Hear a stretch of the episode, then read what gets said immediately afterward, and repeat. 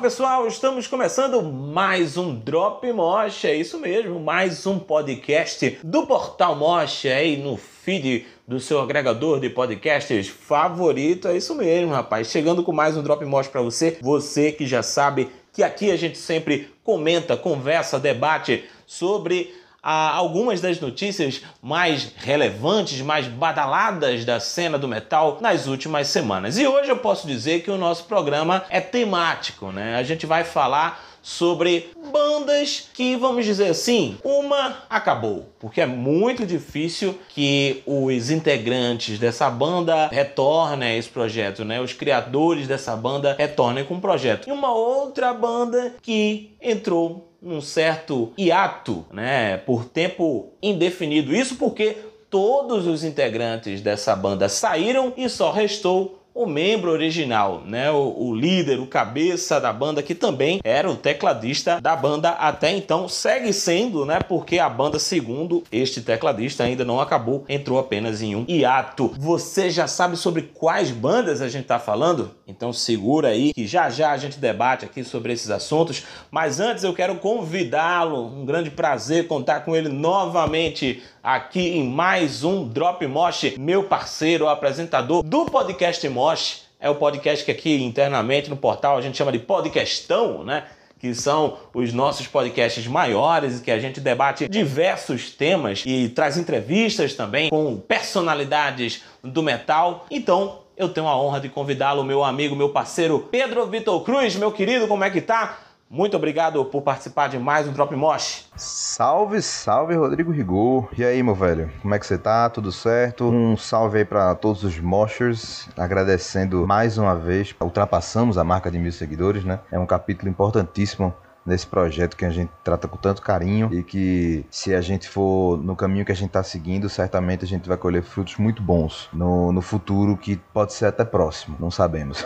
Mas enfim, estamos aqui para prestar esse serviço a você, fã de metal que está querendo saber de novidades, das notícias do mundo do metal que tiveram aí dois desbandes muito grandes no cenário recente. Adorei, desbandes, adorei. A portuguesando desbande, né? Porque assim, é muito triste que no início do ano a gente tenha tanta notícia pesada desse tipo no metal, né? Desbande, galera indo embora. A gente sabe o que é que tá rolando. É, é triste, mas é o que tá acontecendo e a gente tá aqui para prestar esse serviço para vocês. Exatamente. E para quem ainda não sabe, o Drop Mosh é exatamente esse programa, esse podcast mais curto, em que a gente debate, conversa, discute algumas das notícias que estão sendo publicadas aí na página do arroba Portal. E a gente começa falando sobre o John Sheffer e o que ele ocasionou, o que resultou de suas ações, de suas posições e de um ato seu, especificamente, que foi no dia 6 de janeiro ter participado da invasão do Capitólio, né, o Congresso norte-americano. O John Sheffer, para quem não sabe, ele sempre foi um apoiador do governo Trump, sempre teve posicionamentos afins aos posicionamentos do Trump e no dia 6 de janeiro ele participou da invasão ao Capitólio Capitólio norte-americano e foi preso. E após isso, o que é que aconteceu? Imediatamente após isso, o nosso querido Hansi Kirsch, o vocalista do Blind Guardian, que juntamente com John Sheffer fazia parte do Demons and Wizards, declarou o fim aí da colaboração, que era esse projeto deles desde o ano de 1998, né? Esse projeto dividido. E alguns dias depois, o que é que aconteceu? Os colegas de banda do John Sheffer partiram fora do Iced Earth, né? O Stu Block e o Luke Appleton deixaram aí a parceria da banda, né? Então foram duas perdas muito pesadas, muito grandes para o cenário do metal, principalmente pro cenário do metal melódico. Mas completamente diferentes, né? Diferentes, com certeza, mas que do John Sheffer a gente não poderia esperar algo muito melhor. Para quem já vem acompanhando há algum tempo as posições do John Sheffer, já era de se esperar que ele seguisse esse caminho. Talvez a gente não esperasse que ele fosse um daqueles que participaram da invasão do Capitólio, mas essas posições dele já vinham se tornando muito claras. Mas é muito pesado, sim, a gente vê esses dois desbandes, como tu falou, a quebra da Demons Wizards com o Hance e depois a saída dos integrantes do Ars the Earth. Conta pra gente a tua avaliação, PVC, dessas duas perdas aí, dessa parceria do John Sheffer, tanto do, do Ars the Earth quanto no Demons Wizards. Começando pelo Ice the Earth, é importante a gente lembrar o porquê que tudo está acontecendo. É, a saída ela não foi espontânea. Ah, vamos sair da banda por divergências musicais. Não, a gente tá falando de um cara que cometeu crimes federais no dia 6 de janeiro. Ele se entregou no dia 17. A gente tá falando de John Shaffer, que é o líder da banda Ice Earth e da Demons and Wizards. Ele foi identificado na invasão ao Capitólio no dia 6 de janeiro, num protesto, né, após as eleições dos Estados Unidos. Se entregou no dia 17 de janeiro, depois de ter sido identificado e todos foram identificados terminaram respondendo por crimes federais. Só listando aqui, será julgado pelos crimes de entrar ou permanecer intencionalmente em qualquer edifício ou terreno restrito sem autoridade legal, perturbar a conduta ordenada dos negócios governamentais, participar conscientemente de um ato de violência física contra qualquer pessoa ou propriedade em qualquer edifício ou terreno restrito, entrada violenta e conduta desordenada em um edifício do Capitólio, envolver-se em um ato de violência física em um edifício do Capitólio, passeata, manifestação ou piquete em um edifício do Capitólio. São seis crimes federais, não é qualquer coisa. Então isso forçou a banda a se manifestar, o restante dos membros. Todos crimes envolvendo invadir o Capitólio, né? No fim das contas. É, exatamente. No fim das contas é por isso, mas é, é importante a gente lembrar que isso são crimes federais investigados pelo FBI. Ele não é um cara que roubou um pote de margarina e tá indo preso. Ele vai responder severamente pelos crimes que cometeu. O que a gente tem da banda é que Stu Block, vocalista, e Luke Appleton, que é o baixista da banda, saíram, ficando apenas o baterista Brent Smedley. Essa saída dos dois era completamente previsível. A banda não tem condição de continuar. Se é que ela vai voltar em algum momento, se é que esse cara vai sair a tempo de pegar a guitarra e voltar a compor de novo. É muito difícil, pô. A gente tá lidando com um cara que foi preso por invasão ao Capitólio. Jamais vai ser. Você não vai conseguir dissociar uma coisa da outra. Desassociar uma coisa da outra. O Ice Earth eu creio que não volta mais.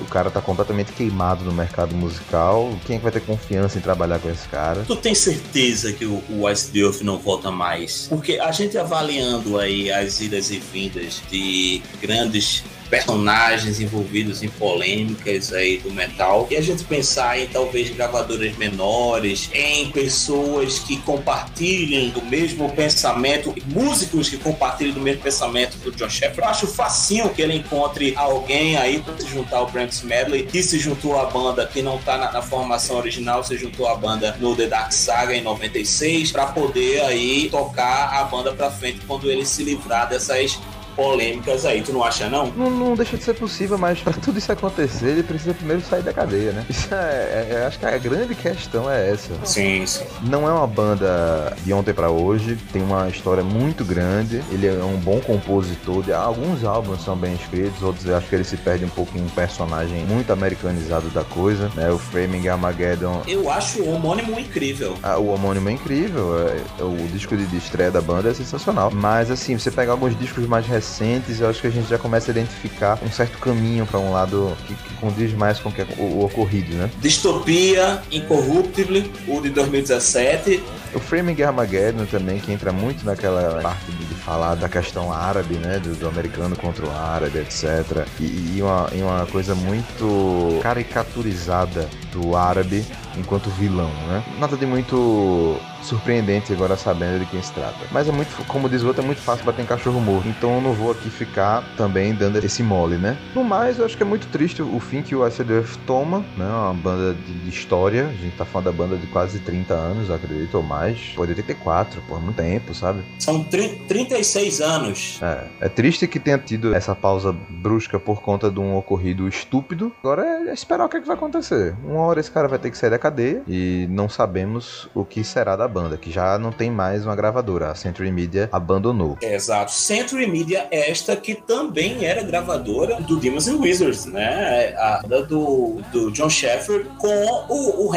Eu até achei, inclusive, com a repercussão de ambas as matérias na nossa página. Se você que está nos ouvindo ainda não segue, arroba Portalmoche, eu achei que o impacto maior foi esse fim de colaboração é, entre o Hansi e o John Sheffield no Demons and Wizards. Você sentiu também isso, PVC?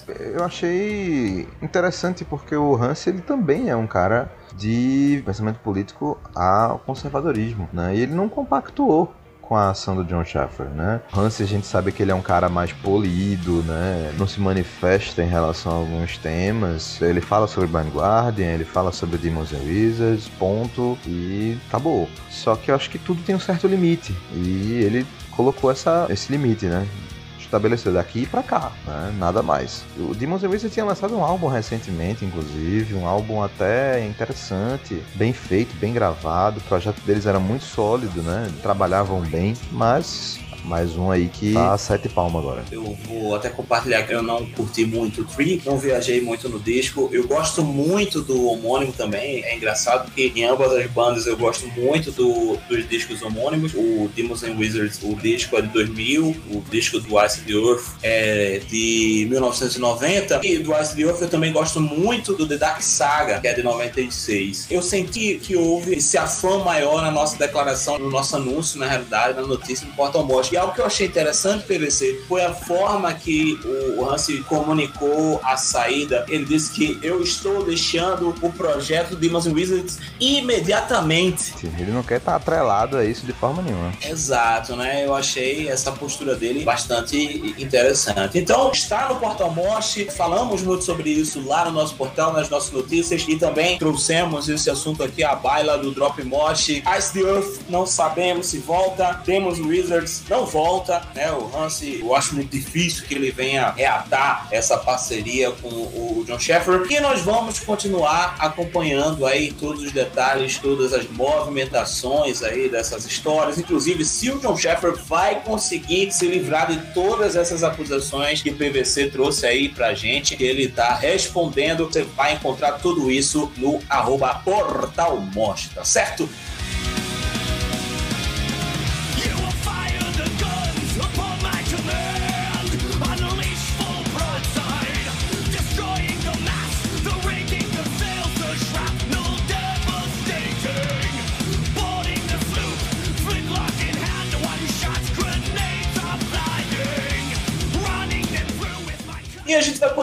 Falando sobre desbandes. Desbandes desbandes, que foram notícias aí na nossa página no portal Mosh. Infelizmente, rapaz, no último Drop Mosh, que foi o primeiro Drop Mosh que eu gravei com o PVC, a gente falou sobre um baixista de uma banda que poderia, quem sabe, substituir o Yetala. É, o glorioso que. Schimmelpenninck van der Otto Schimmelpenninck van der Rohe. Exatamente ele, né? Holandês Otto van der Rohe, da banda holandesa também. Como é, por favor, eu até conversei com ele fora da pauta aqui. A gente queimou pauta falando sobre essa banda e ele tem a pronúncia perfeita, exata e que tem que ser para você se referir a essa banda. Por favor, Pedro Vitor Beija. É o Dylan, cara. Dylan. Dylan, exatamente. Não tem nada de Delaine, Deline, nada disso. É o Dylan aqui, galera. Mas aí fica. Vamos deixar no lúdico. Vamos deixar no lúdico, exatamente. A gente falou tanto da Dylan esses últimos dias e programas, e agora a gente vai ter que passar um tempo, acredito eu, sem falar da Dylan. Por quê? Porque uma pena, é uma, uma pena. pena ela perdeu todos os seus integrantes, com exceção do tecladista e fundador Martin Westerhoff. Por favor, PVC, a pronúncia do holandês. Por aí, por aí, por aí. Por aí, né? Então, pra quem não conhece, o Dylan é uma banda de metal melódico, metal sinfônico, né? Baseada lá na Holanda, que foi criada pelo tecladista Martin Westerhoff que é ex-tecladista da Wind Temptation. Ele teve um problema aí de saúde, ele não pôde mais excursionar com a Wind Temptation, ele saiu da Wind Temptation e criou a Dylan, como diria meu amigo Pedro Fitor Beija. Ele passou aí cerca de três anos fazendo uma produção, algumas músicas, em parceria com vários músicos, até que a formação começou aí a se assentar com a chegada da vocalista Charlotte Wessels no ano de 2005 e de lá para cá eles fizeram seis álbuns de estúdio. O último foi o Apocalypse and Chills, lançado no ano passado, 2020. A gente chegou a comentar sobre o Apocalipse and Chills aqui no nosso podcast de melhores de 2020 e agora o que aconteceu? Todos os integrantes saíram da banda com exceção do Martin, do tecladista. O argumento que foi dado é que já há praticamente um ano todos eles tentaram combater aí alguns problemas que surgiram na colaboração, né? Alguns probleminhos ali que começaram a acontecer, algumas desavenças, é que atrapalharam o bom andamento da banda, mas após esse um ano eles não conseguiram encontrar aí melhores soluções e é quase aquele caso de não podemos demitir o criador da banda, que é o Martin. Então vamos todos sair. E foi isso que aconteceu. O Martin lançou a sua nota oficial, desejando a boa sorte, né, uma boa carreira para os demais integrantes que saíram da banda, o Timo, o Otto, o Joey e especificamente para Charlotte, né, que era quem esteve com ele desde o ano de 2005, mas também garantiu aos fãs da Delane que a banda não acabou, que esse é apenas um novo começo, né, um começo de uma nova jornada, uma nova nova fase da banda. Mas a verdade é que Charlotte se foi, o Timo, o Otto e o Joey também se foram, cada um vai seguir agora a sua jornada. Talvez PVC, a profecia que eu fiz involuntariamente aqui no nosso primeiro Drop Mosh possa acontecer, hein? Tô trazendo informações de bastidores aqui para os nossos ouvintes, viu? Brincadeiras à parte, a Charlotte já tá com a carreira aí bem pavimentada, né? Ela lançou também uma nota oficial da parte dela, então quem é fã da Charlotte pode ficar tranquilo que vai acompanhar ela em sua carreira solo. Só que esse desmanche de Lane também é lamentável, né, Pedro? Certamente, certamente, porque era uma banda que vinha numa crescente muito boa. Ela tinha lançado um álbum, inclusive, em fevereiro do ano passado, um álbum muito bom chamado Apocalypse in Chill. Foi um álbum que teve até um bom resultado em termos de, de charts, né? É, na Alemanha foi muito bem, na Suíça teve uma boa resposta né, do público. Em termos de música, riquíssimo, né? Um dos melhores do gênero nos últimos anos. Uma pena que um ano depois, mais ou menos, a banda tenha simplesmente implodido, porque a gente não sabe agora o que será da Dylan, como a gente não sabe o que será da, da Acid né? Mas, como eu disse, são situações completamente diferentes, né? É uma daquelas saídas onde se fala que houve divergências musicais, etc, né? O Martin Westerholt é tido como um cara muito, assim, naquele, naquele nível Thomas Holopainen, né? De produção, né? modo de produção dessa, desse tipo de cabeça. É um cara que é muito na linha dele, não abre, pronto, acabou, e a galera não tinha muito essa... Queria dar uma flexibilizada e não tava rolando isso, e acabou que a, a banda decidiu tomar essa decisão. A banda tomou isso tudo em conjunto conjunto, de certa forma. Por mais que o Westerhold chegue para dizer que os outros seguiram, é, decidiram seguir caminhos diferentes, né? E, e ele decidiu manter a Dylan viva, mas isso é uma decisão que se toma todo mundo junto, né? Depois de tanto tempo trabalhando junto, não é possível que não podia tomar essa decisão junto. Mas me pareceu algo muito maduro. Não, não tem ponta solta. A gente vai sair, a gente não tá curtindo o que tá acontecendo, você segue com a sua parada e pronto, acabou. Toda a sorte do mundo e tchau. Mas, como eu disse, é triste porque a banda vinha na crescente muito boa, cara. O, o, disco é muito bom. Foi um dos mais curti do ano passado e esperava uma sequência disso e não vai ter. Pelo menos com essa formação não vai. A Charlotte, ela parece estar muito bem encaminhada em termos de, de carreira, porque ela tem seguido um outro lado na música, tem lançado algumas coisas no, no Instagram e no, no Patreon. Mas enfim, ela tem lançado uns singles, né? Ela tem investido na produção dela sozinha o que é muito massa, fazer isso solo, dentro de casa, grava bagulho e, e lança. E não tá, não tá muito preocupada com a repercussão, não. Ela tá afim de lançar, tá afim de fazer as coisas que ela curte. E é isso. Tem, tem sido essa a, a, a pegada dela e vamos ver no que vai, que vai dar. Lógico, tudo que ela tá lançando isso só significa que deve vir uma carreira solo, né? Com a produção padrão, né? Como. Não sei se como a Net, mas num pique diferente, sabe? E que tem muita chance de dar certo.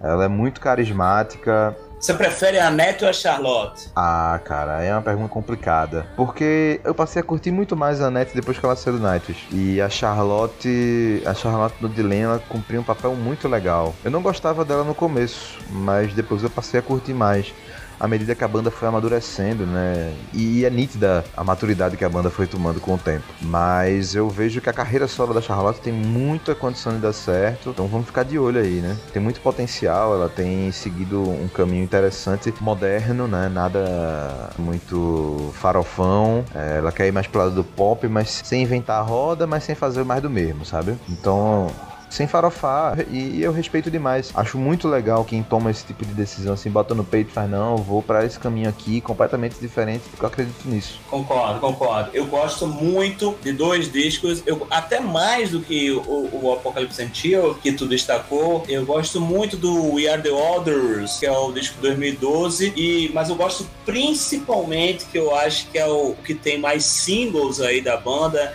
The Human Contradiction, de 2014, que tem é, Stardust, que tem Sing to Me com Marco Ietala, né? Sing to Me é maravilhoso. Marco que é o grande padrinho da banda, né? A gente falou sobre isso no, no último é, Drop Mosh que a gente comentava sobre a saída do Ietala do do Nightwish. A gente falou sobre esse padrinho aí do Dylan. É, esse disco é muito, muito bonito, todo ele. Se você ainda não ouviu esse disco do Dylan, é, The Human Contradiction, perdão, The Human Contradiction, eita, dali, vamos embora, dali, deixa a edição, pode deixar, The Human Contradiction, é isso aí, saiu, maravilhoso, de 2014, disco maravilhoso, Dylan. E a gente vai continuar acompanhando tudo o que vai acontecer aí a partir de então com o Dylan, o que é que o nosso amigo Martin vai preparar aí para a banda. Ele disse que a banda continua. Vamos ver se ele vai chamar é, é, os, os, novos integrantes ainda esse ano, se vai ter nova vocalista, se não vai ter, se vai ser uma nova proposta de banda. Porque a lista de ex-membros ela já é gigante, né? São quatro vocalistas, cinco baixistas, pelo menos aqui uns 11 a 12 ex-guitarristas e seis bateristas com três ex-membros, né? O resto de sessão. A banda começou como uma banda de participações, né? De 2002 a 2005 era uma banda de participações, não, não tinham membros fixos, né? O primeiro disco da banda, quer dizer, o segundo disco, que é o Lucidity, na verdade é o, é o primeiro álbum, o Lucidity é um EP, o Amenity é um EP. No Lucidity é um disco muito colaborativo, tá ligado? De, de membro mesmo da banda banda só tinha Charlotte e o Martin Westerholt. Então, tipo, Marco tem participação em várias músicas, cantando, tocando baixo. O guitarrista era o Ads Luiter do, do Epica. Aria Van Vessenbeek, que depois foi bater no Epica. Tem participação de Sharoneada, tem participação da Liv Christine. Uma galera, né? A Alissa White depois vai participar tocando baixo em 2007 e depois participando no vocal em 2014 e 2016 também. Isso. Então é muita gente participando né? Da, da banda. É uma banda que já dá pra ver que a galera gosta de participar. É, eu acho que o Martin é um cara, deve ser um cara instigante, né? De trabalhar com ele. Pelo menos parece, né? Eu não sei o que é que aconteceu por agora, né, mas enfim. Mas no, no mais é uma pena que a banda tenha acabado e torcer para que ela volte, porque tem um legado muito interessante e vindo a crescente que precisa continuar. E cabe ao Martin ter a inteligência de, de, de manter a banda nesse, nessa crescente. Né? É difícil, vai ser uma tarefa muito dura, ainda mais pelo tempo que a gente vive, mas certamente a gente vai ter uma resposta aí do Dylan nos próximos meses sobre o que vai ser da banda, assim como a gente tá esperando uma resposta do Nightwish, né, sobre o que vai ser lá da série do Marco. Inclusive, é, queria aproveitar esse Drop Mosh para levantar a bola aqui, porque alguns fóruns de fãs do Nightwish têm